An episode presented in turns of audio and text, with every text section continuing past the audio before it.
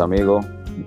Aquí estamos una vez más, nuestro hermano Marcos León y Byron Velázquez.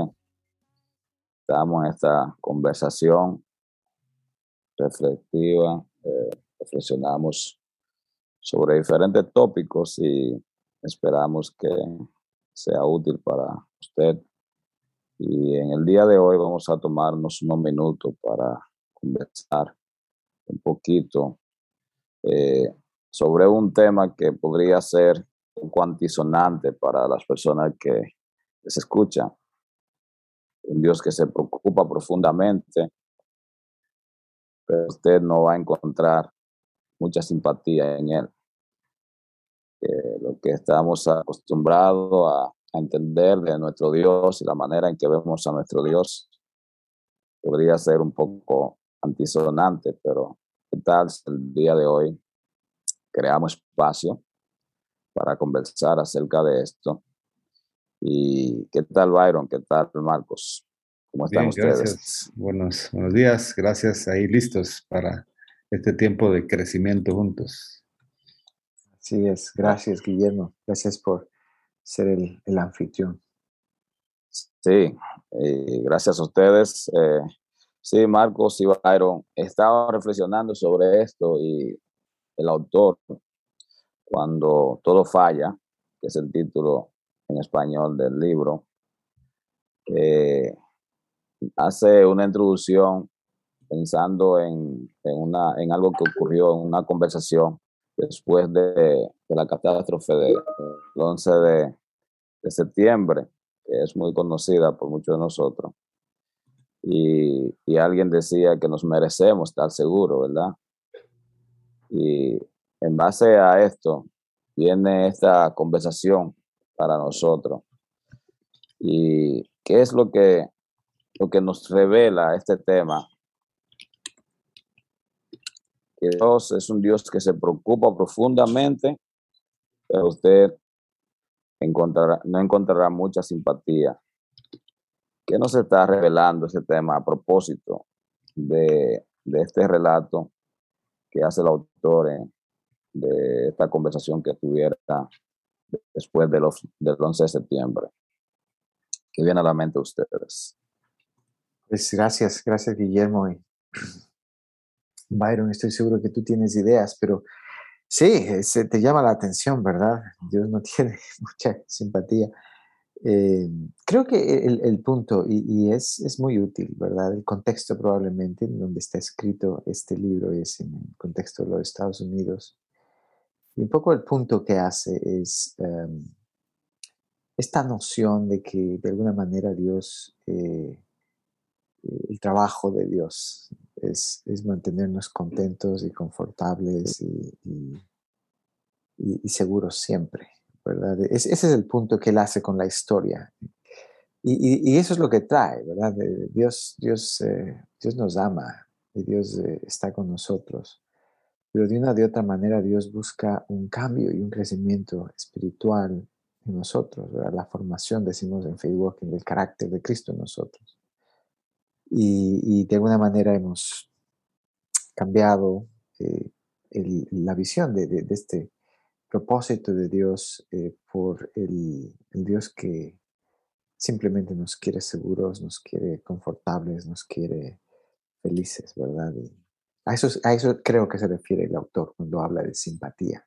Usted no encontrará mucha simpatía, usted no encontrará a ese Dios eh, o sea, a un Dios, a un Dios, a un Dios simpático, Yo creo que es una, es una percepción, yo diría tal vez nueva, porque siempre hemos visto a un Dios eh, policía, un Dios, ahora agreguemos uno más, a un Dios simpático. Y, creo que, igual, comparto, creo que es una idea equivocada de Dios, ¿verdad? Al pensarlo como un Dios simpático, un Dios cool, dirán. sí.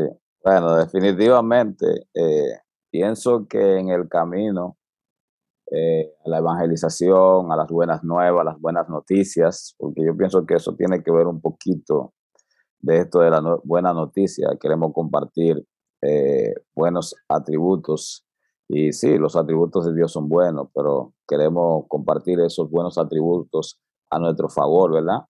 Eh, cómo estos buenos atributos están organizados para que Dios se convierta en nuestros asistentes y nos provea cobertura, nos provea seguridad, nos provea bienestar, nos provea todo esto que nos merecemos. Entonces, eh, en ese sentido, quiero que consideremos esto. Eh, lo segundo que trata el autor aquí es, el Dios mercantiliz, mercantilizado, o sea, eh, está refiriéndose como al Dios que, que vendemos, el Dios que, nosotros tenemos en oferta, o sea, que es el Dios que nosotros ofrecemos a, las personas. Y entonces me viene esta pregunta a la mente. ¿Cuáles son algunas prácticas en las que creemos, caemos como consejero? O sea, uno como consejero, eh, como pastor y de otros ministerios, para tratar de que Dios sea agradable para las personas. O sea, ¿Cuáles son esas prácticas que, que a veces sin darnos cuenta eh, nos estamos guiando hacia ahí, eh, tratando de conducir a la mente de la gente a ver a un Dios que sea agradable para ellos? ¿Qué piensas, Byron? ¿Qué viene a tu mente?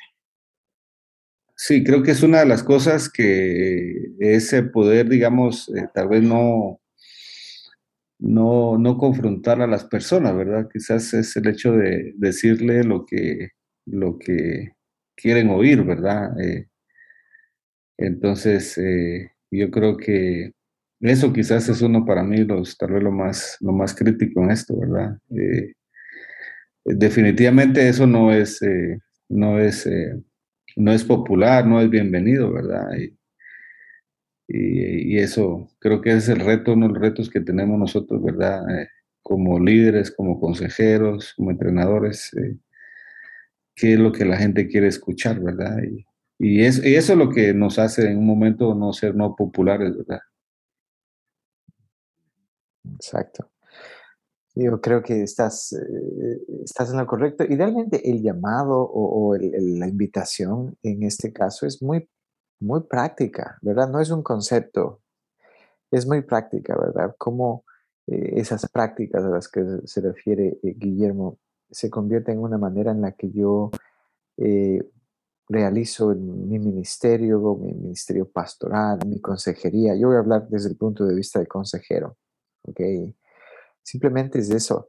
Cuando estoy hablando en consejería profesional con una persona, hay un, una tentación, un, deseo de agradar, un deseo de que todo salga bien, de que, de que eh, ellos me aprueben. La mayor forma más fácil de, hacerlo es, es diciendo lo que quieren escuchar, es tratando de crear simplemente esa conexión, que es importante, ¿verdad? ahora, el trabajo y el cambio que, ellos se buscan, ellos están buscando, eh, no se da en, solamente en esa conexión adecuada que tenemos, ¿verdad? En ese reporte que le llaman en inglés, en ese reporte que tenemos. Se da en confrontar, eh, ellos confrontarse consigo mismos, ¿verdad? Y, ese es el punto, ¿no? Es, ahí en donde creo que eh, las prácticas cambian, eh, confronto, y no se trata de, gritar o de crear una, un una pelea, ¿verdad? Con, las personas, pero tengo la capacidad, tengo la, la valentía y la humildad. No se trata de la valentía de superhéroes tampoco, pero la humildad de confrontar y, y, hablar de aquello que, que no queremos escuchar, ¿verdad? Que va a generar tensión o no. Y creo que esas son las prácticas, ¿verdad? ¿Lo hago o no lo hago? O simplemente, y es ahí donde juego la carta de Dios, ¿verdad? Porque Dios es amor, entonces yo solamente soy amor. Y Dios es amor, y yo debo ser amor, pero, pero Dios me confronta. Y creo que ese es el punto, ¿verdad? Sí, definitivamente pienso que en este camino de, de comunicar las buenas nuevas, podríamos creer que es un camino, como decías el día pasado, eh, eh, Marcos, en el que nosotros estamos, estamos solos en esto, o estamos eh, haciendo la obra sin la compañía del Espíritu Santo y procuramos llevar lo que el Espíritu Santo nos está pidiendo que llevemos. Procuramos entregar lo que el Espíritu Santo no nos está pidiendo que entreguemos, procuramos ofrecer lo que el Espíritu Santo nos está pidiendo que ofrezcamos. Y eh, sentimos esa tentación constante. Inclusive eh, he visto esto en el marco de lo que se concibe como la santidad, ¿verdad? O sea, eh, aun cuando nosotros reconocemos y sabemos que la santidad es una obra del Espíritu Santo, pero aún así, cuando nos estamos frente a grupos eh, que tienden hacia esa santidad eh, fingida del comportamiento del ser humano, entonces nos sentimos tentados a eh, comunicar esa, esa manera de ver la santidad que sabemos que es popular entre ellos. Entonces, pienso que Dios nos está retando eh, nos está invitando a dejar que sea su palabra tal cual es. O sea, la palabra, lo que dice y lo que es, y no necesariamente lo que querramos agregar. Eh, algo que me impacta sobre este capítulo y tiene que ver con un señalamiento que hace con una historia, hacia una historia, una narrativa que yo creo que podría ser una de las más utilizadas en los púlpitos para mostrar el poder, el amor y el cuidado de Dios para un pueblo. Esa liberación de la esclavitud, del mar rojo y las plagas, todo esto. Y, ese cuidado de, Dios para este pueblo.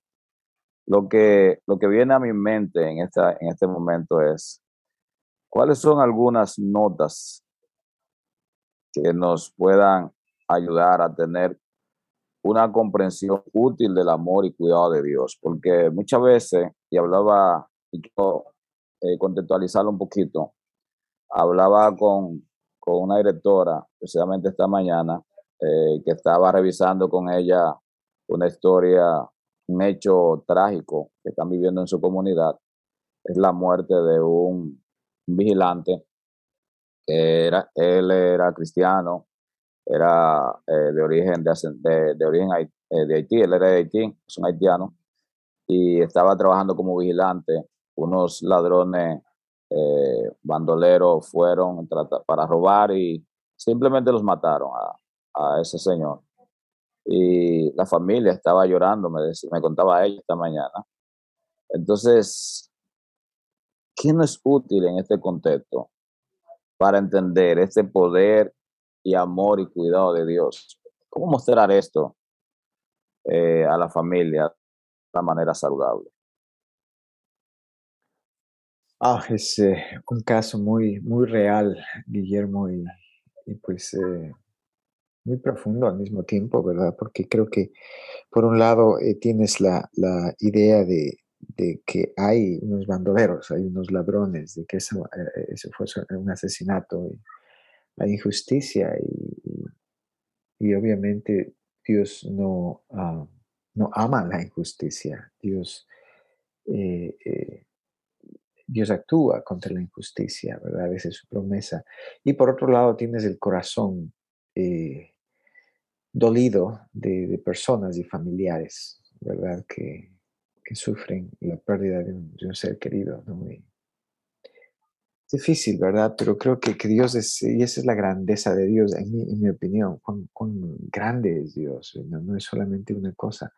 E, esta es mi manera de pensar, eh, probablemente incorrecta o correcta, pero pienso que, el amor de Dios no está en juego. Creo que ese es, ese es el contexto más grande. El amor de Dios no está en juego. Ese es un punto de partida para mí. Entonces el amor de Dios no está en juego. Eh, eh, el, amor de Dios no está en juego para nadie, ¿verdad? Eh, el deseo de Dios es transformar, es cambiar. el deseo de Dios es consolar ese corazón de la familia dolida. Al mismo tiempo que puedo decir, el deseo de Dios es, es no permitir esa injusticia. E, e, el deseo de Dios es probablemente incluso cambiar a, quienes cometieron estos actos. Y, de pronto te das cuenta que, no, lo voy a hacer, pero si, si expandes en esto, te das cuenta que de pronto Dios es capaz de abrazar todas las circunstancias, llevándonos a todos a enfrentar áreas que son difíciles de enfrentar. Tenemos que enfrentar el dolor para poder tener un duelo, la pérdida y, la esperanza que Dios nos da. Pero al mismo tiempo tenemos que enfrentar la realidad de que nuestro barrio, nuestra comunidad, eh, no es la comunidad que debe ser.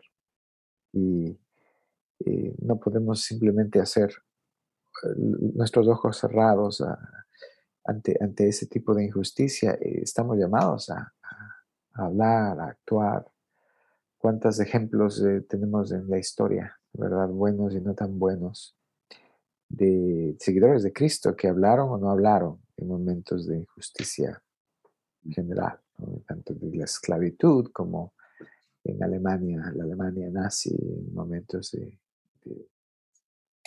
campos de concentración, etcétera. Entonces todos hemos aprendido de ahí, pero vemos un poco eso. No sé si esto trae cierta cierto contexto, pero es bastante más grande. Y, lo que es común, eh, el común denominador es que Dios busca un cambio hacia, eh, decimos en, la comunidad de Facebook, en el shalom de Dios, ¿verdad? Hacia una comunidad diferente, eh, etc. Esos son mis pensamientos.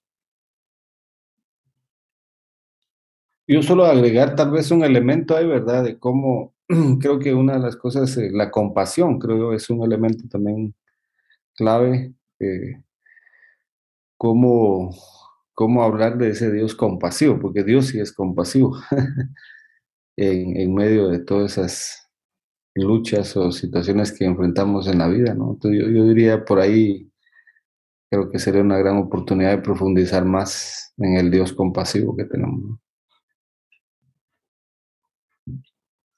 Gracias, Marco Byron. Y realmente ah, pienso que todos en momentos distintos vamos a procurar tratar de, encontrar a este Dios de, del Mar Rojo, ¿verdad?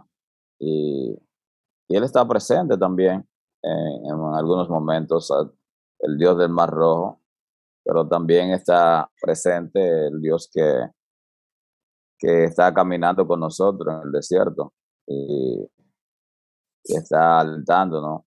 Y está poniendo su nube sobre nosotros, ¿verdad? Y de alguna manera necesitamos tener estos ojos del Señor para poder ver esa nube sobre nosotros, aun cuando estemos caminando en el desierto y, y encontrar la invitación que nos hace. Dice Marcos que, que la sociedad no puede, hay algo mal en la sociedad y, no podemos hacernos indiferentes y el Señor posiblemente nos está tocando, está tocando la puerta de nuestro corazón para decir, hay algo que tiene que cambiar. Eh, ¿Qué vamos a hacer? ¿Qué vas a hacer? Entonces, ah, creo que hay muchas cosas que expandir, como dice Marco, pero no tenemos tiempo para eso. ¿Qué tal si cerramos con esta, con esta última cuestión? Eh, escuché, estaba leyendo la frase en el libro que aparece eh, varias veces, todo estará bien, everything will be okay, todo estará bien. Y es una frase, yo pienso que, es muy útil para nosotros en momentos eh, difíciles, sobre todo, ¿verdad? Pero pensemos en, en el contexto de la familia, pensemos en el contexto de las necesidades, pensemos en el contexto de, los plazos que, se están venciendo, eh, pensemos en el contexto sociopolítico y económico de las naciones como estamos teniendo en, la vecina isla de Haití. Eh, actualmente creo que hay 17 eh, americanos y canadienses que están secuestrados y, están pidiendo rescate por ello en el contexto de, de estas familias, ¿verdad? Y, ahí viene la voz del Señor que está diciendo, eh, todo está bien. ¿Qué impacto tiene esa frase? ¿Qué impacto podría tener esa frase para nosotros, para estas familias. Yo me, me, acuerdo, me acuerdo, ¿verdad? De, de aquella mujer cuando Jesús eh, eh, se recuerdan aquella que iban, creo que la viuda de Naín, ¿verdad? Creo que eh, cuando, cuando llega Jesús a ese pueblo y van a, van a enterrar al hijo, ¿verdad? Y, y creo que pues Jesús no dijo everything is gonna be okay, pero, pero, pero, algo, algo similar, ¿verdad? Algo parecido, ¿verdad? No llores, le dice, tranquila, relax, ¿verdad? O sea, no llores. O sea, creo que son palabras que, bueno, uno podría decir, bueno, eh, esa mujer estaba llorando, ¿verdad? Amargamente y, y viene Jesús le dice, no llores, ¿verdad?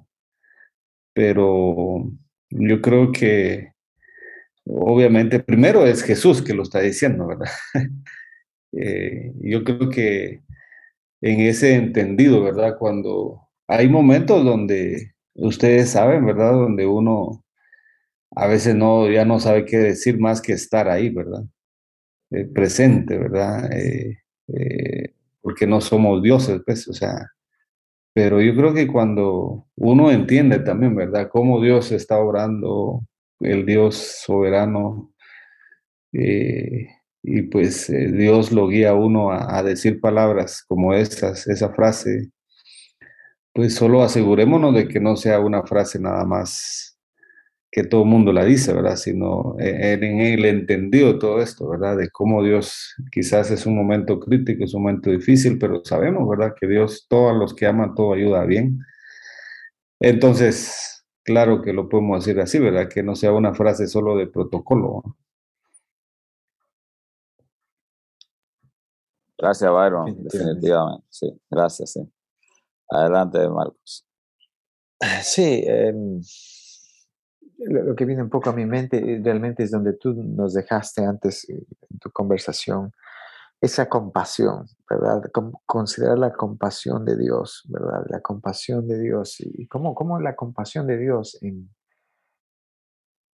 e, en, nuestra vida, ¿verdad? Es, es tan gentil que, que nos ayuda a, reconocer, sí, ese dolor y, está con nosotros en medio de eso, ¿verdad? Diciendo o no diciendo, está presente, no huye del, del, dolor, lo enfrenta. Pero al mismo tiempo, eh, creo que de alguna forma conoce que ese dolor nos transforma. Y podemos verlo eh, de, muchas maneras. Eh, una compasión que nos invita a cambiar, una compasión que nos invita a, dejar que Dios nos transforme en medio de eso, ¿verdad? Todo el contexto bíblico, la narrativa de la vida de Cristo, la muerte, la resurrección, el cambio, la obediencia, todo esto es, son cosas técnicamente no tan simpáticas como dices, Byron, ¿verdad? Eh, pero Dios las utiliza y Dios las permite y Dios las, las da. Y, creo que esa es la invitación, ¿verdad? ¿Cómo, ¿Cómo estoy enfrentando mi rol de consejero, mi rol de entrenador?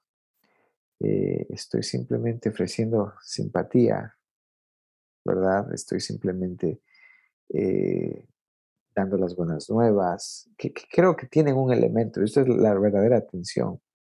Existen nuevas nuevas, o estoy también invitando a la persona, dejando que la persona enfrente su dolor y su reto, eh, con la esperanza de que Dios produzca en esa persona lo que Dios quiere producir en esa persona. ¿Verdad? Puedo ahorrar en los dos lados. Puedo convertirme, y esto tiene que ver con sistemas. En Free Walking hablamos de la teoría de sistemas, ¿verdad? Puedo errar en el lado de decir, todo está bien, no hay nada que cambiar, simplemente esperemos. O puedo errar en el lado de decir, esta es la forma en la que tienes que cambiar, ¿verdad? Estoy consciente de muchas personas que pueden escuchar y decir, pues ahí está, ¿verdad? Duro, ¿verdad? Como un padre duro con, sus hijos. Y creo que en, Dios encontramos una perfecta armonía. Eh, de ofrecer una compasión que nos lleva hacia adelante nos transforma y nos hace ser mejores. Produce en nosotros algo que Dios quiere producir en nosotros. Sí, eh, definitivamente Marcos y Byron, eh, la verdad es que debemos considerar que Dios está haciendo algo, está haciendo algo en, en esos contextos y estas situaciones difíciles que muchas veces pueden ser dolorosas, pueden tentarnos a abrirle por camino o espacio a nuestros, al sentimiento de vergüenza. Podemos entonces intentar evitar la vergüenza que genera o podemos simplemente eh, considerar hasta dónde Dios nos está llamando, cuál es la invitación de Dios que Dios nos está invitando a hacer, a actuar y a participar con Él en el cambio. nuestro encuentro en el día de hoy ha sido un poco más corto y queremos dejar esto a nuestros amigos que nos están escuchando esperamos que le pueda ser útil. Dios le bendiga y gracias Marco, gracias Byron por este tiempo de conversación. Bendiciones.